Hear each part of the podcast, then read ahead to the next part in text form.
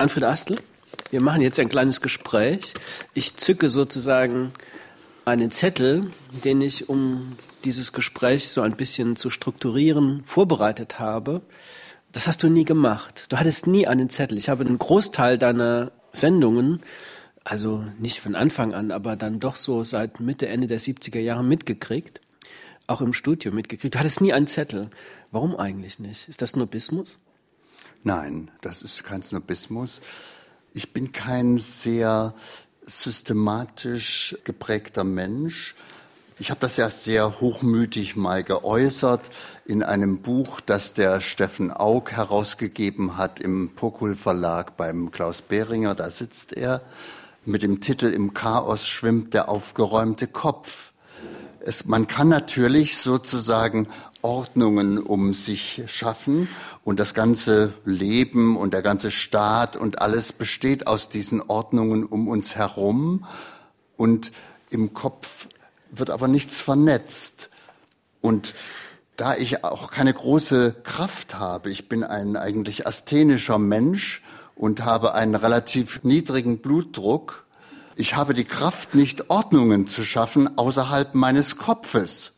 Und daher kommt dieser gewisse Hochmut, der aber auch in irgendeiner Weise begründet ist. Ich habe sozusagen mich natürlich mit diesen Schriftstellern beschäftigt. Ich musste mich nicht extra auf die Sendung besonders vorbereiten, weil ich nur Leute gesendet habe, deren Literatur ich einigermaßen kannte. Und dann vertraue ich auf die Situation, auf den guten Augenblick und den beim Schopf zu fassen, war für mich wichtiger und es gelingt mir auch nur. Am schwierigsten ist es für mich, wenn ich mal einen Zettel hatte, vom Ablesen des Zettels wieder in ein Gespräch zu kommen und umgekehrt. Das ist, da scheitere ich, das geht gar nicht bei mir, ja? Und dieser gewisse Druck, dieser Horror-Vakui, der ja im Rundfunk noch stärker besteht als im Fernsehen. Im Fernsehen kann man wenigstens gucken, was die Petra Gerster anhat und sich in ihre blauen Augen vertiefen und ihre wunderbaren Twinsets und dergleichen. Aber im Hörfunk kann man das ja nicht, ja. Und deshalb ist der Horror Vakui, die Angst, dass einem nichts einfällt, sehr stimulierend. Also fällt dir etwas ein, das kannst du dir gar nicht erlauben. So wenig, wie ich mir erlauben kann, wenn ich mit dir beim Mittagessen sitze, irgendwie nichts zu sagen. Ja? Ich wusste gar nicht, dass du in diesen Situationen auch eine ähnliche Angstphobie hast.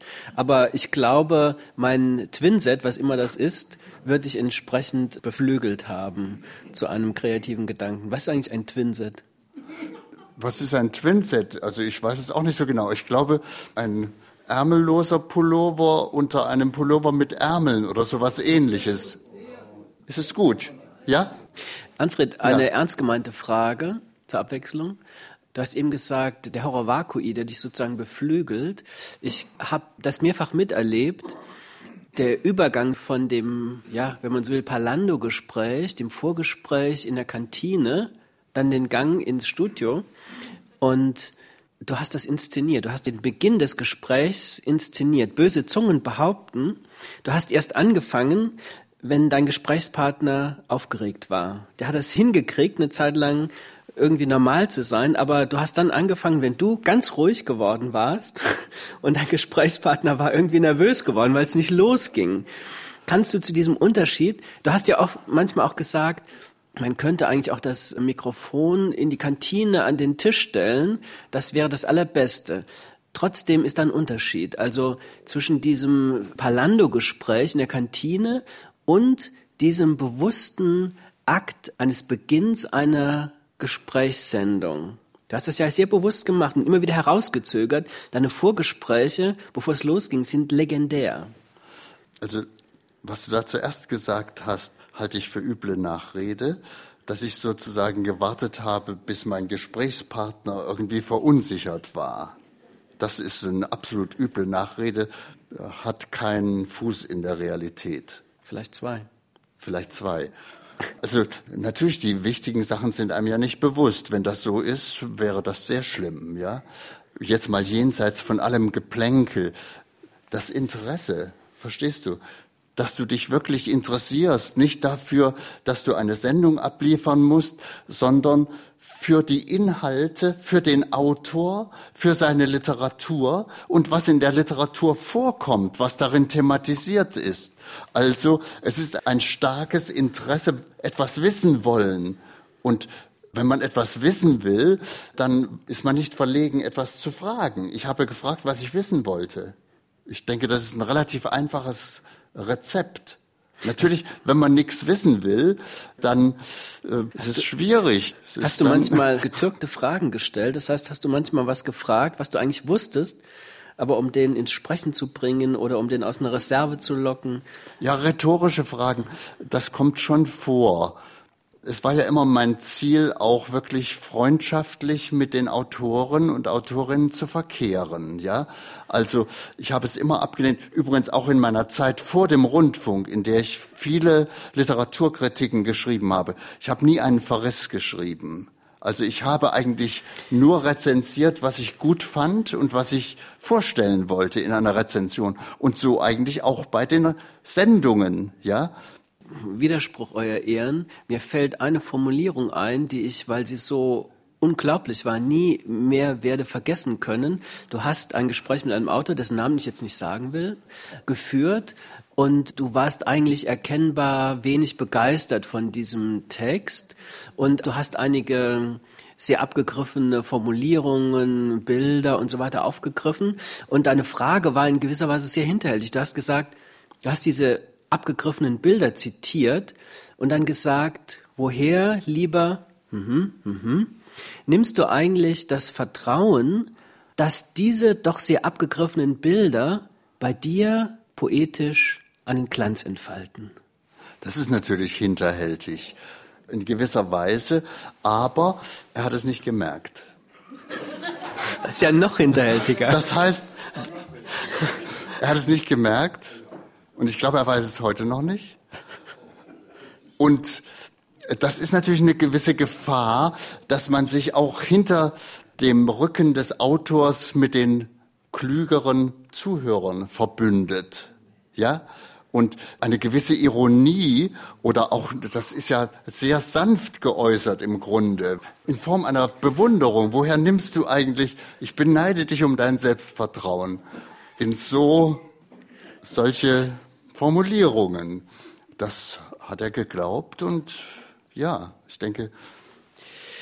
Anfred, ich würde dich gerne fragen, zum Beispiel auch, welche Kriterien du hattest, um diese Autoren vorzustellen. Ich habe heute Nachmittag kurz mit unserem gemeinsamen Freund und Kollegen Peter König geredet und er hat einen Satz gesagt, den ich auch so unterschreiben würde als Einschätzung. Er hat nämlich gesagt, Ruhm war ihm irgendwie verdächtig. Mir dir ja. als Kriterium für die Gesprächspartner. Gleichwohl hast du Leute wie Enzensberger immer wieder, Rühmkorff, Walser, Gustafsson, Zaroth. Wir haben ja einige mitgekriegt. Aber warum waren eigentlich für dich Autoren, die nicht in dieser Weise bekannt waren, wichtig? Warum hast du sie eingeladen? Was hat dich an denen mehr interessiert als an den Bekannten? Ach, ich denke, das ist nicht unbedingt die Aufgabe eines Redakteurs, die eh schon bekannten Leute immer wieder zu senden. Also sagen wir mal Grass, Lenz, Böll und so weiter. Die Böll-Sendung war eine Ausnahme. Böll als Dichter kennt niemand, ja, als jemand, der Gedichte geschrieben hat. Das ist völlig unbekannt geblieben. Und beim Hans Magnus Enzensberger ist es eine andere Sache. Mit dem habe ich übrigens sehr früh schon korrespondiert, auch für die lyrischen Hefte. Und er ist ja sehr öffentlichkeitsscheu, ja, und negiert eigentlich den Literaturbetrieb, ist aber einer der bekanntesten, ja. Alle Redakteure sind stolz, wenn sie mal irgendwie einen Zipfel von ihm in die Hand kriegen. Hier sitzt einer, ja. Ich hatte mit dem immer sehr schöne, einfältige Gespräche. Ja, das heißt, er hat es zu schätzen gewusst, dass ich nichts von ihm wollte. Nichts für meine eigene Karriere. Ich habe nicht gesagt, du, du, du bist so berühmt, du könntest doch eigentlich mal ein Gedichtbuch von mir besprechen und so weiter. Und das hat er mir auch mal gesagt. Das ist angenehm, wenn du mich besuchst. Bei dir weiß ich, du willst nichts von mir Ich wollte etwas von ihm, nämlich Sendungen mit ihm machen. Und das sind dann auch Gespräche. Und im Gegensatz zu seiner sonstigen Scheu gegenüber dem offiziellen Literaturbetrieb hatte er diese Hemmung mir gegenüber nicht, bis heute. Du hast ihn ja getroffen durch das Hörbuch, wie heißt das? das ihr auf der Buchmesse vorgestellt habt. Diderots Neffe. Diderots Neffe, ja. Und da habt ihr ihn ja auch noch mal erfahren als einen völlig normalen Menschen, der nicht durch den Literaturbetrieb verdorben ist, obwohl er eigentlich einer unserer besten Schriftsteller ist. Ja, aber die Frage war, die Frage ja. war aber eigentlich sozusagen, warum du die Unbekannten, die Autoren am Anfang ihrer Laufbahn, du hast ja eine ganze Menge Autoren eingeladen, von denen ja gar nicht absehbar war, dass sie mal bekannt würden. Nikolaus Born, Hubert Fichte und so weiter. Kann es vielleicht sein, du hast sie eingeladen, weil mich ihre Literatur interessiert hat. Ich hatte ja irgendwas gesehen von ihnen oder zu lesen bekommen oder sie selbst oder sie sind mir als Next Door Boy, leider häufiger als Girl, zwischen die Füße gelaufen. Ja, also das sind Zufälle. Und da ich ja eben auch diese Zeitschrift gemacht habe, also wenn du als Student eine Literaturzeitung machst, die lyrische Hefte heißt, dann gehst du ja nicht an die bekannten Leute, wenn dich selbst keiner kennt, ja? Also habe ich das gemacht, was ich aus meiner Umgebung kannte. Ja, dazu auch noch mal was anekdotisches. Lyrische Hefte Nummer eins erschienen 1959. Auf Seite eins steht ein Gedicht von dem berühmt gewordenen Romanisten Karl-Heinz Stierle, der jetzt mit seiner Frau Patricia Osterstierle, die einen Ruf als Romanistin bekommen hat, nach Saarbrücken gezogen ist. Der ist ein Ordinarius später geworden in Konstanz und anderswo, ein Fachmann für Dante und Petrarca. Der hat diese große Monographie über Petrarca geschrieben. Der wohnt jetzt hier. Der hat nie Gedichte veröffentlicht, Übersetzungen von Petrarca. Aber ein Gedicht von ihm steht auf Seite 1 des ersten lyrischen Heftes. Anfred, ja? mich interessiert dein Kriterium, weil du hast ja ein gewisses selbstkritisches Vermögen, wann eine Sendung eigentlich schiefgegangen ist. Was ist für dich das Kriterium, dass eine Sendung, wo du sagst, oh, das war aber irgendwie eher für einen Hund? Ja, kann ich ungefähr so sagen. Und ich habe es auch ein paar Mal schon so gesagt. Peinlich sind solche Sendungen, wo du einem Autor ins linke Nassenohr, Nasenloch einfädeln musst, was du ihm aus dem rechten zu ziehen gedenkst. Also Autoren, die von sich aus nicht reden und auch irgendwie eingeschüchtert sind von dem Medium oder sonst was, aus welchen Gründen auch immer. Viele reden ja nicht, obwohl ich, dass ich rede, habe ich ja nicht beim Rundfunk gelernt. Ich habe vor dem Rundfunk schon immer geredet. Am Anfang habe ich mich nicht getraut, im Rundfunk zu reden, weil da ganz andere Sitten herrschten. Und ich hatte Angst, ja, und ich wurde eingeschüchtert. Und das freie Reden und so weiter, die nicht geschnittene Sendungen, wo nicht jedes wieder Versprecher rausgeschnitten wird, war hier nicht üblich, ja. Und ich habe das halt gemacht und dann auch gemerkt, dass das das eigentlich Interessante ist, nämlich, dass auch wieder mit einem literarisch bekannt gewordenen Satz gesagt, das allmähliche Verfertigung der Gedanken beim Reden. Man weiß ja vorher nicht, was man sagen wird, es sei denn, man hat einen Zettel. Was hältst du eigentlich von der Idee, dass du im Grunde ein Prediger bist, der sich Woche für Woche irgendwelche Autoren eingeladen hat und die dann austauschbare Adressaten deiner Predigten waren? Das ist mir sehr peinlich, aber es stimmt leider. Also ich bin schon irgendwie so eine Art Nachmittagsprediger ohne echte theologische Examina und deshalb nur nachmittags zur Predigt zugelassen. Ich predige natürlich gern. Ich teile auch gern mit, was ich von anderen gehört habe. Und ich finde das nicht schlimm. Ja, also es geht ja auch um das Gespräch. Die Sendung heißt heute noch Literatur im Gespräch. Du machst es, du machst die Gespräche, Ralf, ja. Und du hast selbst zusammen mit Buselmeier, von dem hier vorhin auch die Rede war, dieses Buch zu meinem 70. Geburtstag rausgebracht. Und dieses Buch heißt Seit ein Gespräch wir sind, ja, mit allerlei Beiträgen. Und das hat ein Motto von Hölderlin aus der Friedensfeier viel hat von morgen an, seit ein Gespräch wir sind und hören voneinander, erfahren der Mensch. Bald sind wir aber Gesang. Das klingt sicher sehr vielen Leuten sehr hochtrabend. Es ist aber sehr wichtig, dass wir im Gespräch sind. Und dazu gleich ein weiteres Zitat.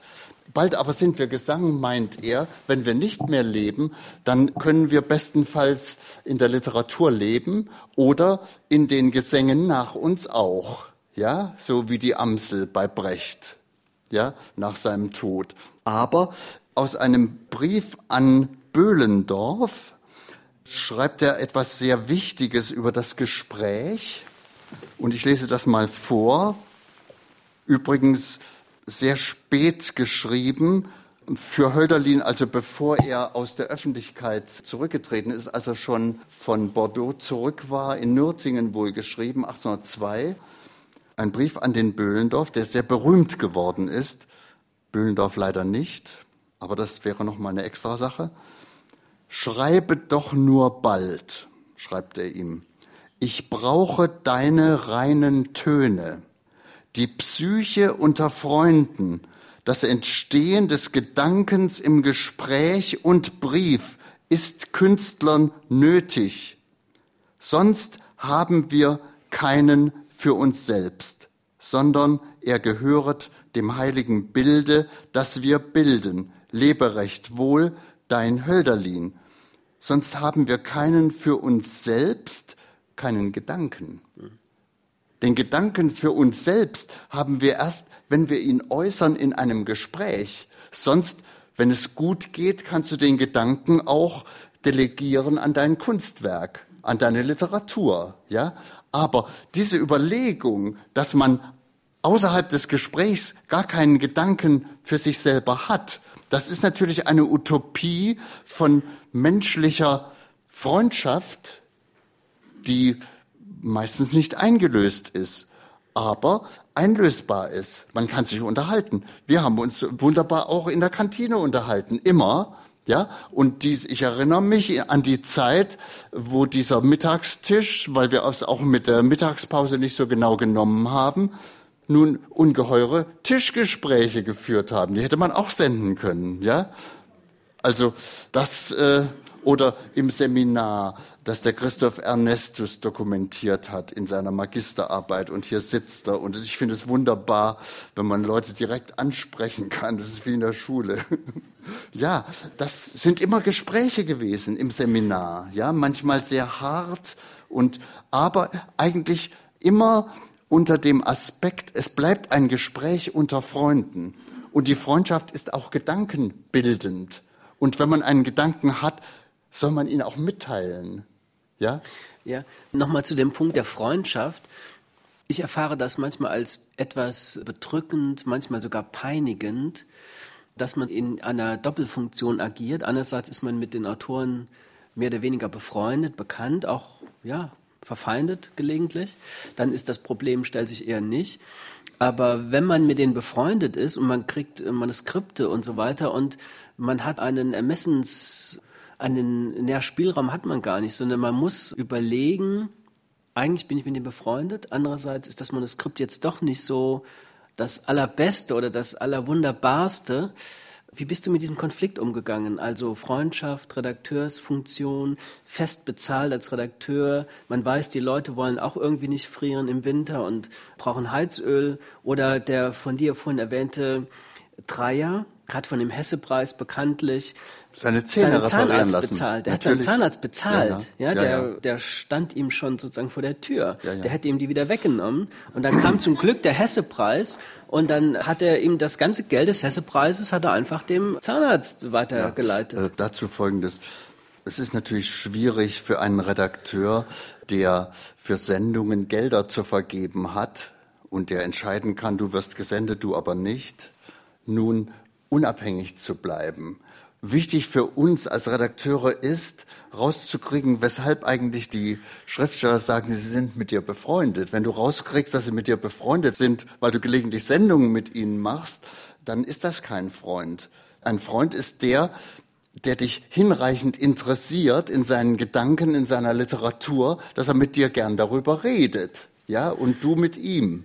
Das andere sind eigentlich keine Freundschaften. Das ist, das ist utilitaristisch. Der, das ist klar. Ich würde es auch. Aber weicht dem, weicht dem Problem doch nicht aus. Wie, wie verhältst aus? du dich denn in der Abwägung Sozialhilfe ja. und literarische Qualität? Hattest du für dich einen Schlüssel oder eine Idee, wie du das gemeistert hast, das Problem? von der Hand in den Mund. Also irgendwie. Next door, sozusagen. Ja, und wenn es auch jemand auf die Nerven geht, ständig wieder das anbietet, was du für schlecht hältst, dann, ich war unter uns gesagt mit solchen Leuten nicht befreundet. Naja, manchmal zwingen sie also, einem so eine Art Freundschaft auf. Ja, natürlich gibt's das. Ja, ich habe das vorhin ja auch angedeutet. Es gibt wirklich Fälle, wo es sehr schwierig ist und wo du dann das meiste ist nicht riesig gut, ja. Auch das, was man selbst schreibt, ist ja nicht riesig gut, ja. Also dann gibt es sicher auch Kompromisse. Also wenn da einer behauptet, dass die Literaturbeurteilung überhaupt nichts mit Freundschaft zu tun hat, ist das natürlich auch Unsinn. Aber es wäre eben gut, wenn die Freundschaft nicht nur sozusagen eine, ja, nicht nur die Freundschaft mit dem Redakteur wäre, der Geld zu vergeben hat. Und das kriegt man raus. Erinnerst du dich an besondere Sendungen, die dir in Erinnerung geblieben sind? Ja, viele. Viele. Beispiel? Und jetzt auch durch das, was der Hans-Gerhard Steimer gemacht hat, habe ich mich ja intensiv wieder mit den Sachen beschäftigt, sehr viele Sendungen gehört.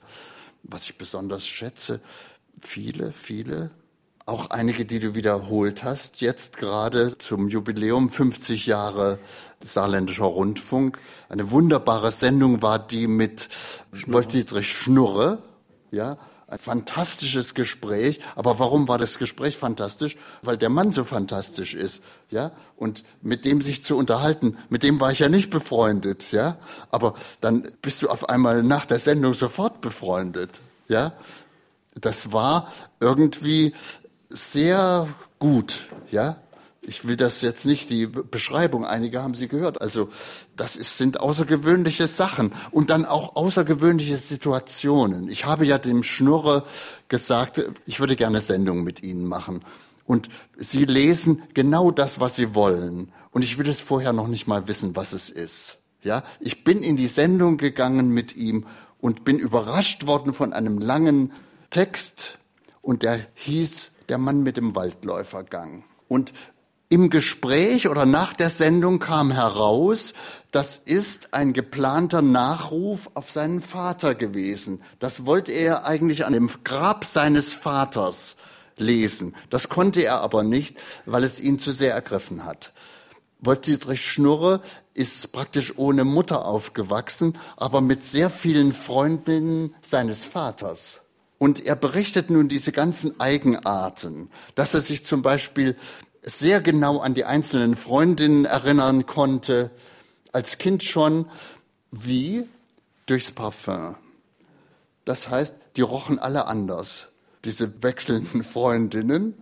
Und sein Vater war ein großer Biologe, ja, der ständig sich im Unterholz herumgetrieben hat, botanisiert hat, ja, Insekten nachgegangen ist, Amphibien und so weiter. Und ein einfach interessanter Schriftsteller, der nicht nur ein interessanter Schriftsteller ist, sondern sogar eine interessante Person. Das ist natürlich auch so ein Problem. Bei vielen Schriftstellern steht die Literatur weit über ihnen. Und sie selbst verschwinden davor und haben auch nichts dagegen und sind auch ganz froh, wenn sie nicht bemerkt werden, weil sie eigentlich nicht auf dem Niveau ihrer Literatur sind. Wenn die Literatur was taugt, habe ich dagegen gar nichts einzuwenden. Aber es ist natürlich wunderbar, wenn man die Literatur auch auf das menschliche Niveau bringen kann oder wenn das sozusagen kein Unterschied mehr ist. Und da sind eben solche Leute wie Böhlendorf oder Hölderlin Vorbilder in dem, ja. Das sind wichtige Menschen und es ist ihnen gelungen, wichtige Literatur zu schreiben. Aber im Grunde sind das Freundschaftsmenschen, ja. Du hast den einen der beiden Autoren, die du empfohlen hast, aus Anlass des 50-jährigen Senderjubiläums des Saarländischen Rundfunks nochmal zu wiederholen, schon genannt. Wolf-Dietrich Schnurre. Der zweite, der sofort dir in den Sinn kam, war Thaddeus Troll. Warum Thaddeus Troll? Der Thaddeus Troll kam mir in den Sinn, weil er irgendwie in der Intendanz zu tun hatte. Und ich habe gehört, der ist zurzeit beim Saarländischen Rundfunk. Ich hatte ihn nicht eingeladen. Und da habe ich ihn gefragt, Sie sind hier, wir haben morgen ein Studio, haben Sie nicht Lust, eine Sendung mit mir zu machen? Ich würde gerne eine Sendung mit Ihnen machen. Sie können auch wieder das Gleiche. Sie können lesen, was Sie wollen. Hat übrigens den großen Vorteil, es spart Zeit. Ja? Es spart Zeit. Wenn du erst gründlich lesen musst, was äh, meistens habe ich das schon gelesen gehabt, ja, aber in diesen Fällen nicht. Und er hat mich überrascht mit einem Text, der auch gedruckt damals vorlag, in einem Band des Verlags Beermeier und Nickel, Nachrufe zu Lebzeiten. Ich habe damals selbst auch einen Nachruf zu Lebzeiten geschrieben, allerdings einen ganz kurzen. Er hat einen langen Nachruf zu Lebzeiten gelesen und ich hatte ihm freigestellt, lesen Sie, was Sie wollen. Das las er. Ich war erstaunt darüber. Und der Text beginnt, heute Nachmittag um drei wurde auf dem Steigfriedhof in Stuttgart Thaddeus Troll beerdigt. An seinem Grab spielte eine Jazzband, wie heißt das? New Orleans Function von Satchmo von, wie heißt der? Louis Armstrong. Louis Armstrong, natürlich, ja. Und das ging so weiter, ja. Und er hat sozusagen seine Beerdigung geschildert. Und das ist natürlich auch im makabren Sinne, aber wenn ein paar Jahre vorbei sind, ist es auch nicht mehr so makaber. Bevor die Sendung gesendet wurde, hatte er sich umgebracht. Ja? Er hatte wohl eine Krebsdiagnose. Wir konnten also nach seinem Tod diese Sendung senden. Der hatte sich wirklich umgebracht und er war sehr heiter im Gespräch und so weiter, sehr bewusst sich umgebracht. Und das war halt auch einer von diesen Leuten, die oft verkannt wurden als Humoristen und so weiter. Der war nicht nur ein Humorist und ein Humorist, der zu diesem Humor imstande ist, nun kurz vorher den Nachruf zu Lebzeit erst einmal ihn überhaupt zu schreiben und dann auch noch im Radio vorzulesen und ohne zu lamentieren, ohne da besonders aufzutreten mit dieser Sache, sich dann umbringt. Ich muss sagen, das ist schon nicht von Pappe. Zum Schluss habe ich noch eine Frage. Du hast oft bei diesen Antörengesprächen mit den Autoren über das Wetter geredet. Aber manchmal hast du auch ironisch gefragt, haben sie eigentlich eine Botschaft an die Menschheit? Ja, aber die hatten keine, aber der, du hattest immer eine. Natürlich. Hast also, du als heute, Prediger. Hast du heute bitte. Abend eine Botschaft an die Menschheit? Ja. Nämlich? Bleibt wie ihr seid, aber nicht ganz so schlimm. vielen Dank. Das sage ich mir selber auch. vielen Dank, Anfred Astel. Ja, vielen Dank.